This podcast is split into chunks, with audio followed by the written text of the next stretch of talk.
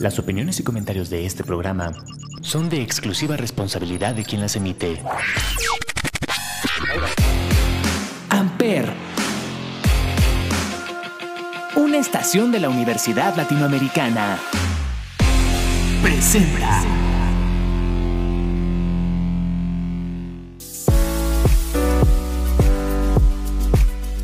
Señores, bienvenidos a un episodio especial de Auditorium aquí en Amper Radio. Yo soy Salvador Chávez, me acompaña Andrea Rivera y el día de hoy vamos a hablar con Andrea Valenzuela, la rectora de la Universidad Latinoamericana, y Ángel Jeremy Ortiz Martínez, un ex embajador ULA, para platicarnos de este gran proyecto. Andrea, Jeremy, ¿cómo están?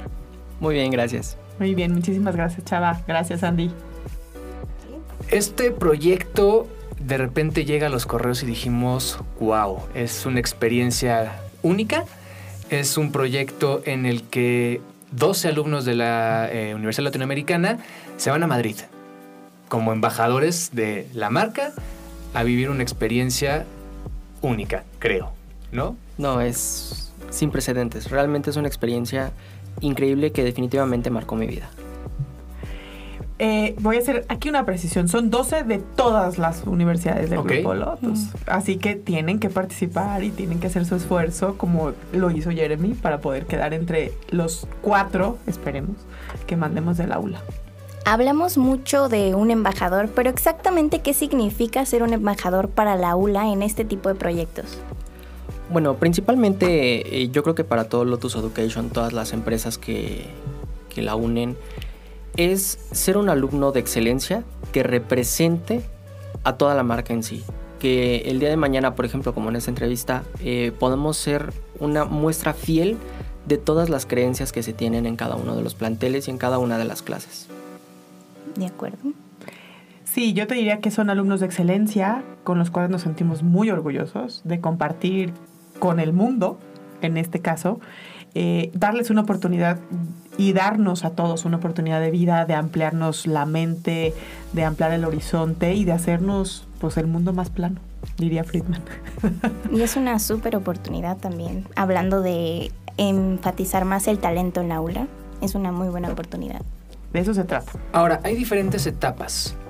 ¿Cuáles son? Creo que son dos etapas. Está toda la convocatoria que la página, si no me equivoco, es embajadores. Embajadores.lotus.com. Correcto. ¿Cómo son estas etapas? ¿Cuáles son las fechas? ¿Qué hay que hacer? ¿Qué tip nos quieres dar para hacerlo? Eh, mira, en esta convocatoria, en esta generación, está eh, separada en dos etapas. La primera etapa es, eh, uno, registrarnos directamente en la página de embajadores.lotus.com. En esta es muy sencillo, es un formulario en donde únicamente nos requiere nombre, apellidos, fecha de nacimiento, un teléfono de contacto, un correo electrónico institucional de preferencia, a qué universidad es la que pertenecemos, el número de nuestra matrícula, qué carrera estamos cursando y qué cuatrimestre. Recordemos que es muy importante que sea de cuarto cuatrimestre en adelante, no importa si somos egresados o estamos por egresar, eso es algo muy importante. No porque ya sabemos de noveno se desmotiven y piensen que no tenemos esa oportunidad. ¿Oíste, Andy? Es, es muy importante, esa era una de mis preguntas. Yo voy en octavo, no cuatri, sino semestre de comunicación, ya me voy. Pero al ver esta oportunidad de a tener una masterclass con expertos en esta información me intrigó mucho y sí quisiera participar, pero era una de mis preguntas el saber si aún podía y entraba en este sector electivo. Claro, sí, sí, sí es 100%. Y ahora, elegible. esto es solo licenciaturas. Sí, Correcto. chava. ¿Incluye programas ejecutivos? Sí, Sí, no incluye importa la cualquier modalidad. modalidad. Esa es la... pero a nivel licenciatura. Y sobre todo marcamos licenciatura para no decir también la parte de educación media. Exactamente, en media superior, eh, o sea, no está abierto ni para bachillerato ni para preparatoria. Ok, ¿qué más tenemos? Ok, en la primera etapa, después de realizar el registro que les acabo de comentar, eh, debemos de subir un video a la plataforma de YouTube, eh, no superior a un minuto y medio, en donde respondemos cuatro sencillas preguntas. ¿Quién eres? ¿Qué te está inspirando a aplicar esta convocatoria? ¿Qué consideras que son los temas eh, más aprendibles para tu comunidad en materia de temas seleccionados y cuál es tu proyecto? ¿Y qué esperas lograr como embajador o embajadora, tanto a nivel personal como beneficio de tu entidad? Ay, eso de quién eres suena muy profundo. Para un minuto. hay Un que minuto no y medio. Claro, eh, de hecho son segundos más, segundos menos, no, no es algo muy preciso. Eh, ellos se fijan bastante en esto. Eh, yo les recomiendo que en este video muestren su esencia, quiénes son en sí. Eh, no traten de aparentar algo, no traten de, de hablar de alguna manera que pues no les resulte ser como ustedes quieren aparentarlo. Sean 100% ustedes. Utilicen una prenda de ropa que les guste. Si les gusta maquillarse también lo pueden hacer. Algún tipo de peinado. Y por ejemplo, en mi caso yo soy contador y muchas personas me decían que iban a aceptar más a gente que tenga que ver con una carrera como comunicación, como mercadotecnia, como diseño gráfico. Y sin embargo no, eligieron un contador que no tiene nada que ver con una internacionalización, ya que mi carrera es más especializada en leyes del país en el que radico, pero eso no es una limitante para este tipo de convocatorias. Y ahí voy a hacer una precisión. Tenemos requisitos para que se para que participen. Promedio de mínimo o igual a 8.5. 8.5. O sea, Yo tienen que ir bien. Idealmente más. Idealmente más, yo te diría que para mí Es que al final es un premio. O sea, es sí vivir una experiencia diferente, pero también siento que es la forma de decir, eres un alumno destacado, eres un digno representante de la de la universidad. universidad para el mundo, insisto.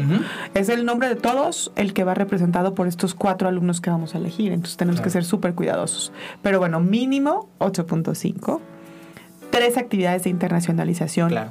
Y la, participación en la cátedra Tomás Moro. Ahorita, si quieren, entramos a más detalle y les doy fechas y tips para que puedan participar. Porque la siguiente semana tenemos una actividad de la cátedra Tomás Moro que pueden aprovechar. Eh, tenemos una plática que se llama Ética en la Salud el 11 de mayo. Entonces, si quieren participar en embajadores, es importante que tengan estas tres participaciones. 11 de mayo, Cátedra Tomás Moro.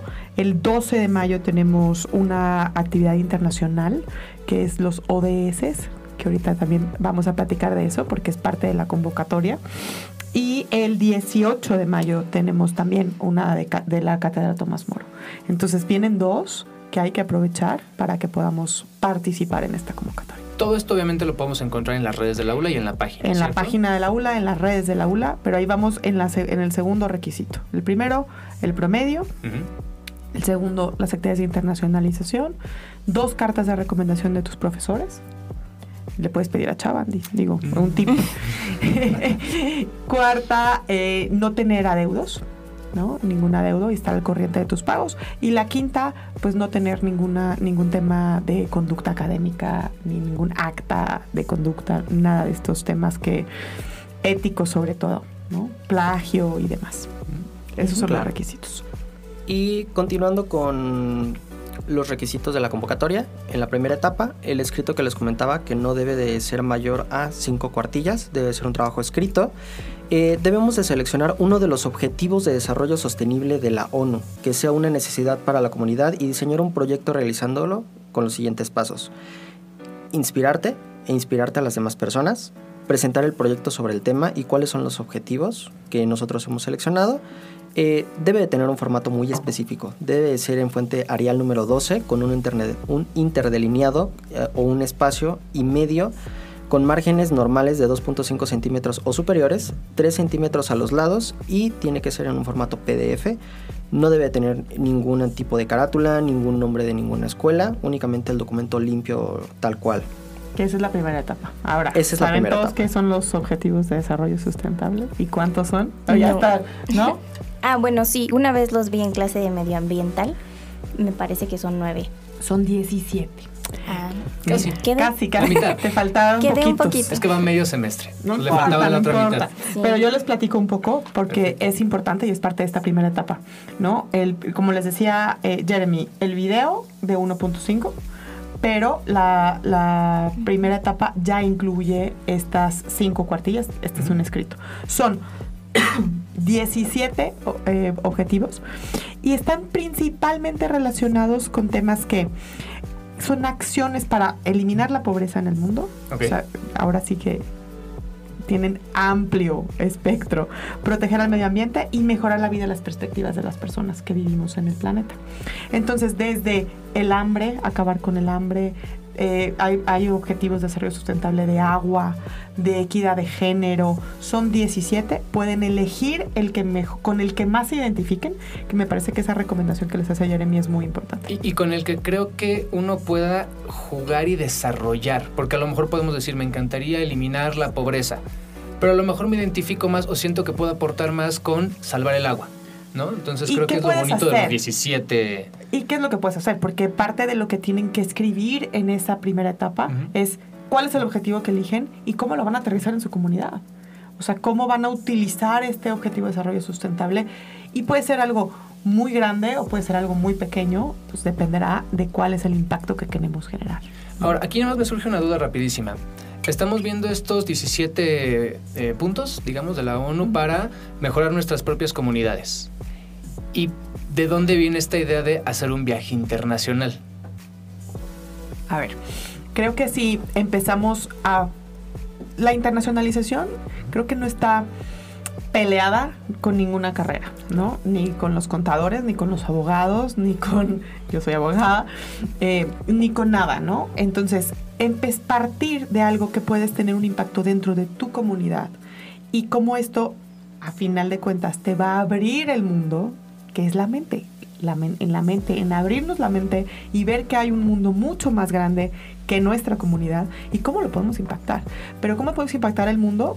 Pues a través de la comunidad, a través de mí, a través de ser una mejor persona. ¿Qué puedo hacer por mi comunidad? Es como podemos tener un impacto en el mundo. ¿no? Por eso es que está relacionada una cosa con la otra. ¿Está genial? Sí. Hay que tener en cuenta las fechas de esta primera etapa que les hemos comentado. Es del 17 de abril al 19 de mayo.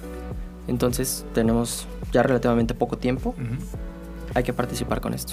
Exactamente. Así que Andy, si te vas a Ya, animar. ya se me está ahora es- yendo el tiempo. Ahora es cuando para elegir un objetivo de desarrollo sustentable, hacer tu video de YouTube, tus cartas de recomendación y subir todo esto en esta primera etapa. De acuerdo. ¿Qué pasa con la segunda etapa ya más desarrollada? Ok, eh, va a haber un proceso de selección en donde aprueben a las personas que cumplan con los requisitos, porque también hay gente que a lo mejor no se ha registrado, pero envió todo y está correcto, pero al no haber ese primer registro en esta página, pues ya incumple con un requisito. Eh, una vez seleccionado para la siguiente etapa, que aprobaron de que todo está correcto, todos sus papeles están correctos, eh, ahora sí hay que tomar acción. Hay moment- bueno, es momento de ejecutar esta segunda etapa, que es llevar a cabo ese proyecto que hemos escrito. Mm. Ok, entonces sí tiene que vibrar mucho contigo el... Claro. Y muy el- aterrizable, Claro. porque Sí, tangible, como, pues. exacto, como bien decía Chava, pues voy a acabar con la pobreza en el mundo, pues está complicado. Pero que sí puedes hacer desde tu trinchera, por tu comunidad, aterrizable, tangible, Muy smart. muy smart. Exactamente. Mm, eso está muy interesante. O sea, y este proyecto que tú llevas a cabo, ¿tiene alguna relación con lo que vas a ir a hacer a España? No, no tiene ninguna relación. Eh, creo que el fin de incentivar con un viaje de este nivel es que nosotros nos demos cuenta de qué cambios podemos hacer en la comunidad. Como lo hemos dicho repetitivamente en este momento, es un viaje más de premio, más de disfrute que nos ayude a motivarnos a nosotros mismos, de darnos cuenta de lo que somos capaces y que no tenemos límites. Eh, por ejemplo, muchas personas creemos que una sola persona no puede cambiar al mundo, ¿no? Por ejemplo, conduciendo en un automóvil que no pones la direccional y dicen, es que nadie la pone. Si tú empiezas a poner esa direccional, más gente lo va a hacer. Y le enseñas a tus amigos y a tus padres, a tus familiares, y ya empiezas a cambiar algo tan simple como es poner una direccional. Ese es el, el fin de este proyecto. eh, demostrarnos a nosotros mismos que tenemos esa capacidad de poder cambiar todo. Y como decía Andrea, también es entender qué pasa en otras latitudes, otras comunidades, Claro. empaparnos y también traernos esa experiencia que al final es lo que cualquier viaje nos da. Entendemos, comprendemos, lo comparamos incluso con lo que tenemos aquí y eso nos permite cambiar nuestra manera de ser, de trabajar, entender otros puntos de vista y creo que eso nutre mucho a quien es como profesionista el que va, digamos, a salir de aquí. Totalmente de acuerdo. De eso se trata. Es un premio, sin duda alguna, pero también creo que son muchas herramientas que les pueden dar a ustedes, como esos estudiantes de excelencia, para poderse abrir la mente y poder venir y aplicar algunas cosas que pueden aprender de otros países, de otras culturas. Y no, nuestra manera no es la única, sin duda alguna. De acuerdo. Esta segunda etapa es del 29 de mayo al 26 de junio, que nosotros podemos subir eh, esta información, este video, demostrando lo que hemos logrado, no mayor a 5 minutos, minutos más, minutos menos, eh, mantenerlo en ese rango de 5 y se anuncian a los ganadores el 3 de julio del 2023. De acuerdo. Y ahora, ¿el premio cuál es? Jeremy, platícanos, porque nos, si, no- si nos ven, los que nos están viendo, pueden eh, ver todo lo que nos trajo Jeremy. ¿Cuál es el premio? Lo primero que nos dan es un boleto de avión redondo en categoría de turista. Aquí les quiero mostrar el mío, que vean que esto es cierto. No pagué ni un solo centavo, únicamente con la información que ya tiene la universidad de mí. Ellos sacan la información de su sistema y directamente tramitan todo. Eh, también te dan un seguro médico internacional. pero el boleto que dice redondo es a Mazatlán, es a Ojalá. Cancún, es No. a Monterrey. Algo, algo muy increíble y que me llamó la atención es que es a Madrid, España. Alá. A, a la Madrid. Otro continente, eh, mismo idioma, por fortuna. No tenemos que preocuparnos por, por tener un intérprete traductor. Eh, al español se le entiende menos de lo que se cree. Sin duda alguna. Y luego se emocionan y menos le entendemos, ¿no? Sí. Entonces, vuelo redondo a, a Madrid, eh, seguro médico, transportación.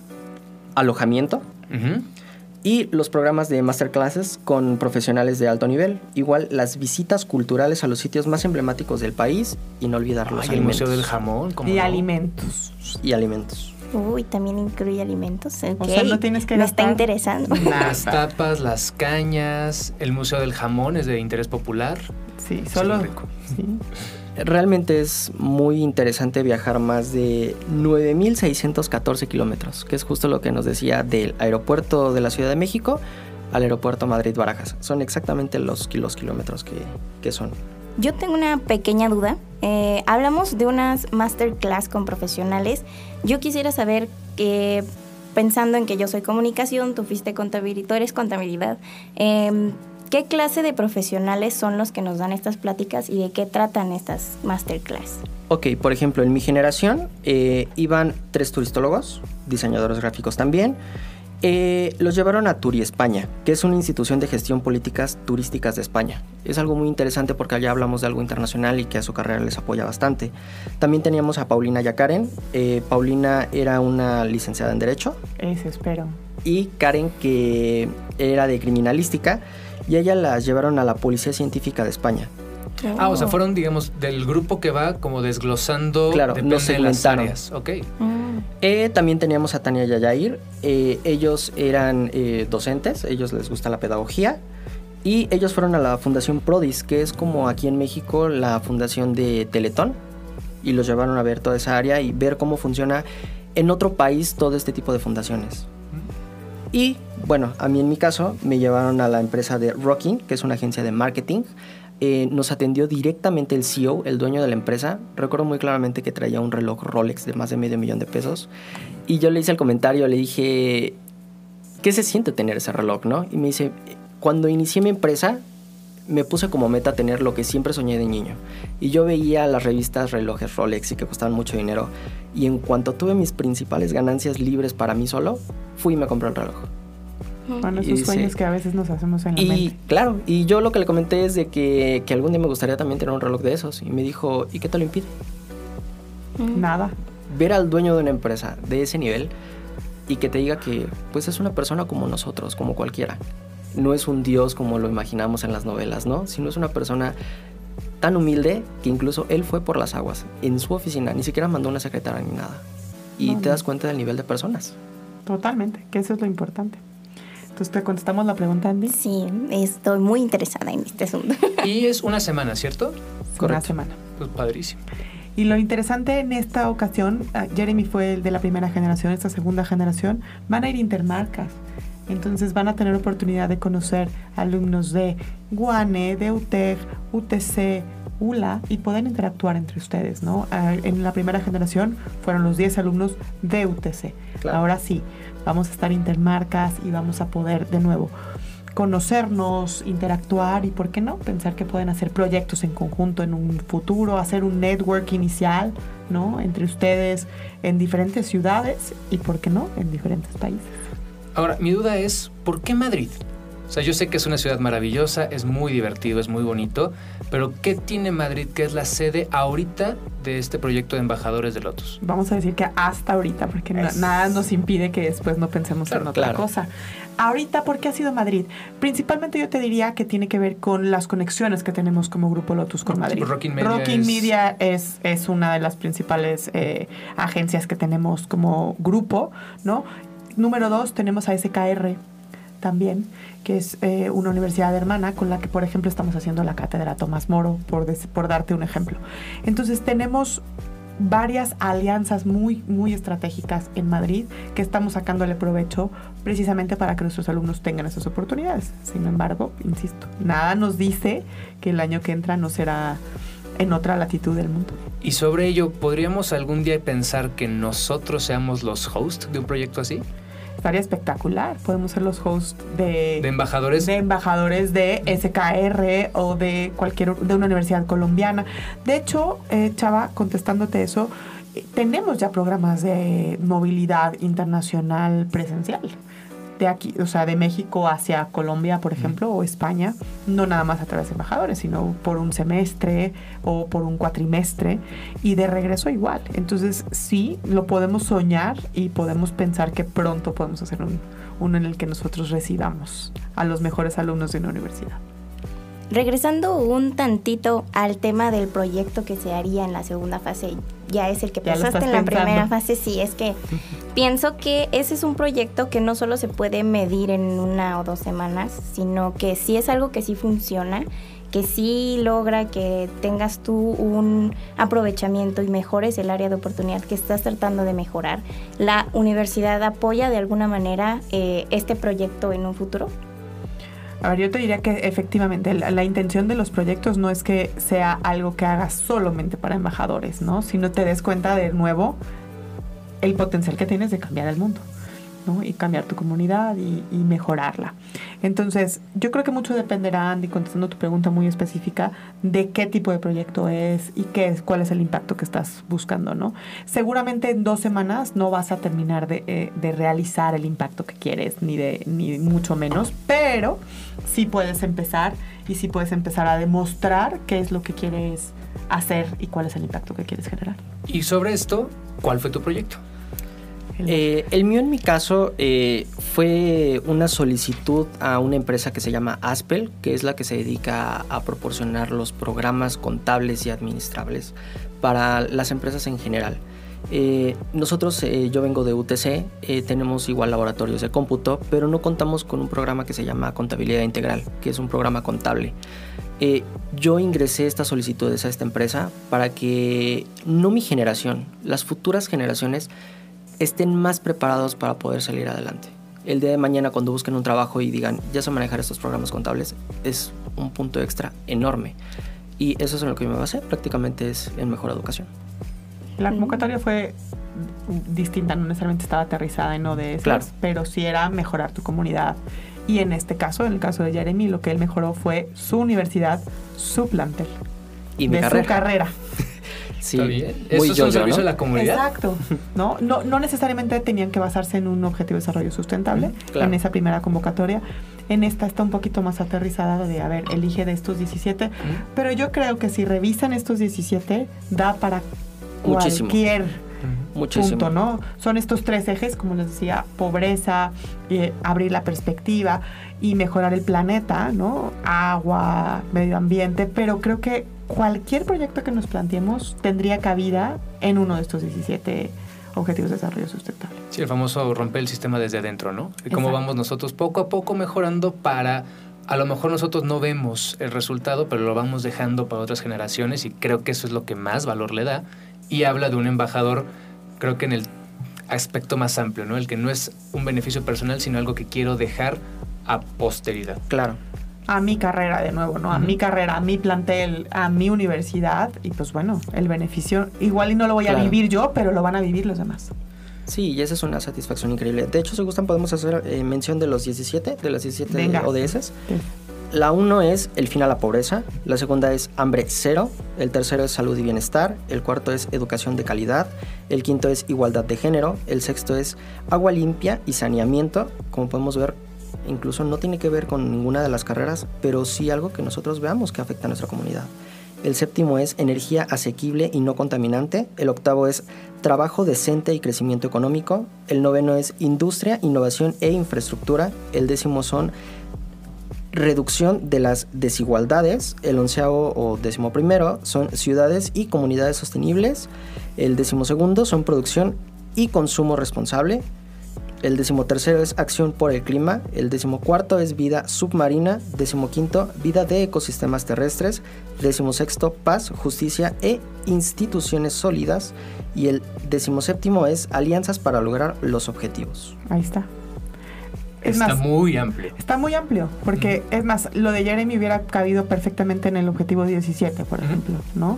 Entonces creo que cualquiera de las iniciativas que tengamos para nuestra comunidad cabe en uno de estos 17. Está suficientemente amplio. Sí, claro.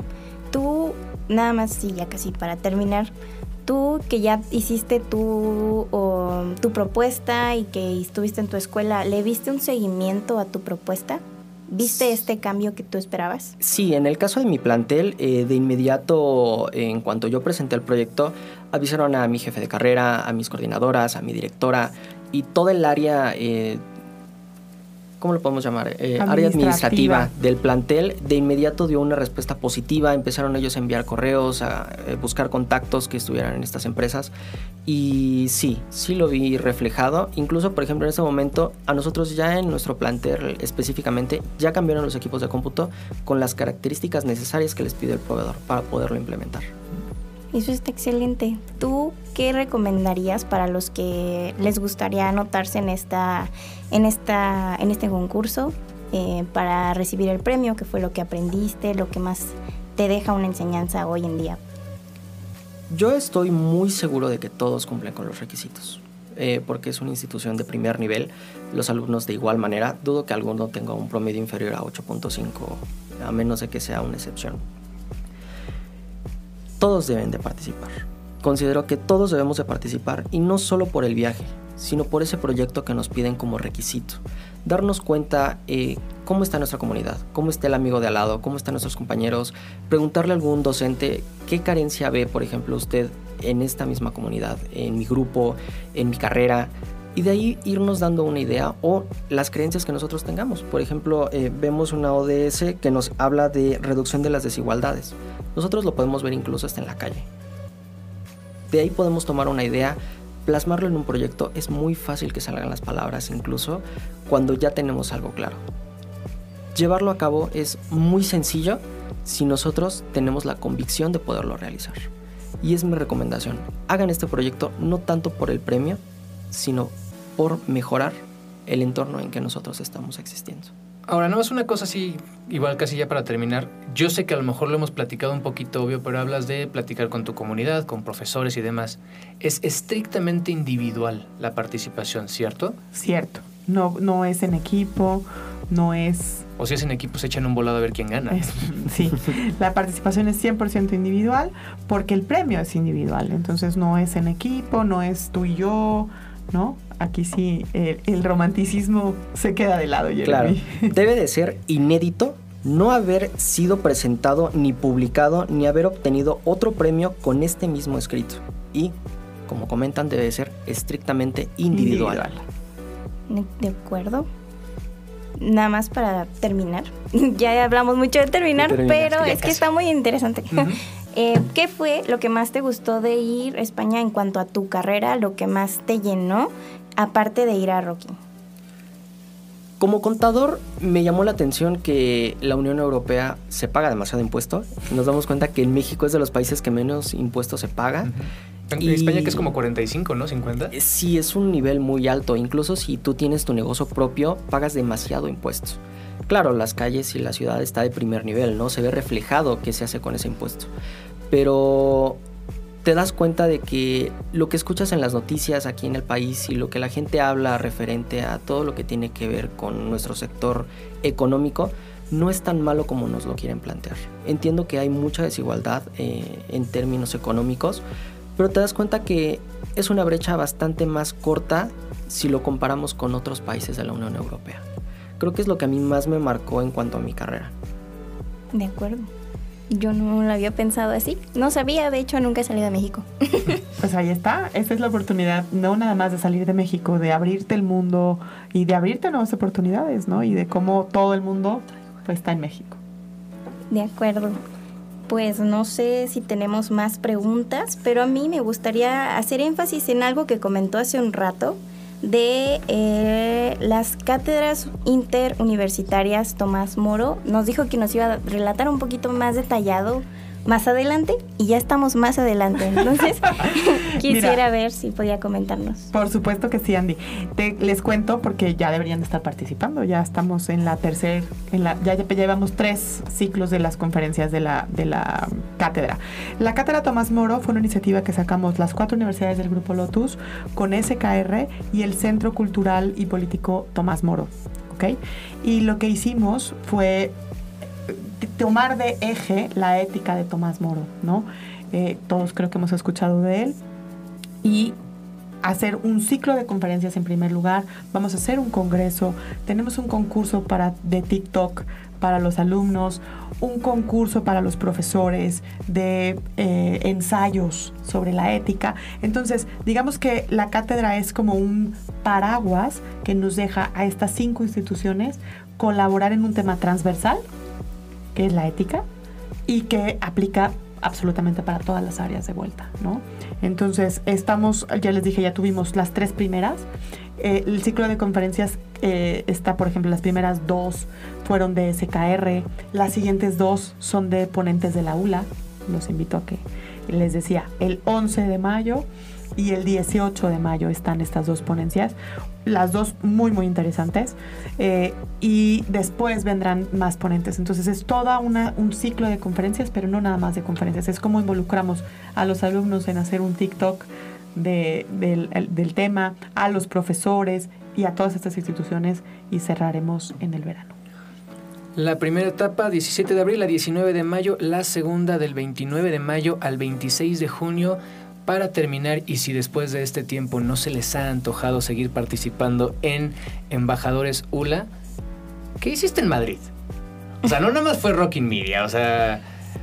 No puede, lo decir no puede decir eso enfrente de mí. Cuéntanos lo legal. No, o sea, aparte de la turisteada, pues la paseada. Claro. ¿Qué más hubo? Traes una bufanda ahí que genera polémica. Sí, está increíble. Polémica. Pero sobre todo, digamos, ya para cerrar ahora sí y que nos termines de, de enamorar con la idea de hay un premio, ya nos contaste la parte de eh, lo que implementaste para mejorar tu campus. Y ahora, pues sí, también viene la parte del goce. O sea. Claro. Eh, nosotros en nuestro caso llegamos el día domingo. Lo primero fue llevarnos a un turibús como el de la Ciudad de México, que tenía el toldo destapado.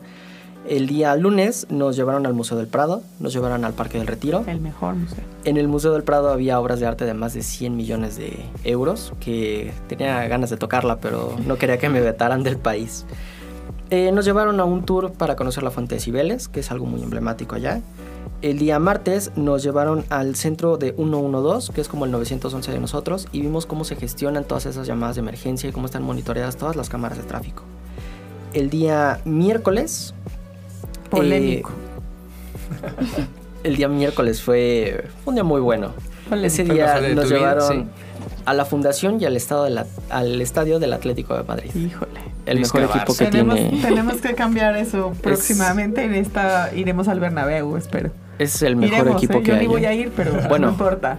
Aquí, un paréntesis, Enrique Cortés es muy fanático yo sé, del yo Atlético sé. de Madrid. He tenido esta discusión desde el que lo conozco. Yo creo que los van a seguir llevando a ese estadio. A ese al Wanda, que está muy, muy, muy bonito. Ya veremos, Jeremy.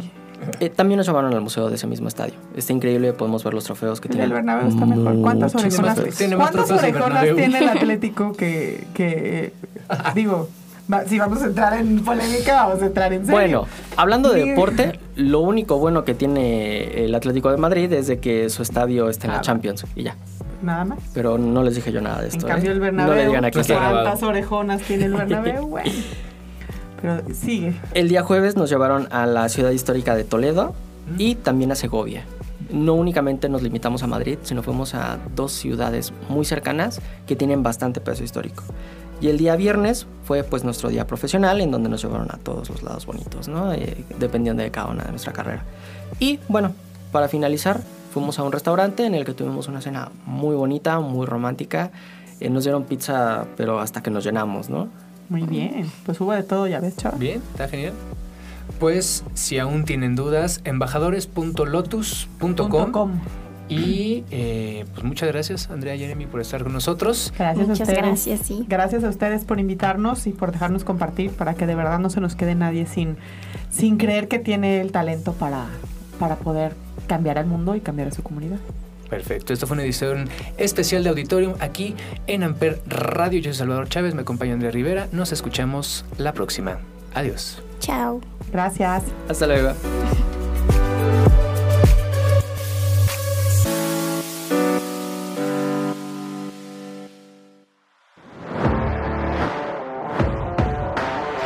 Amper, donde tú haces la radio. Presentó.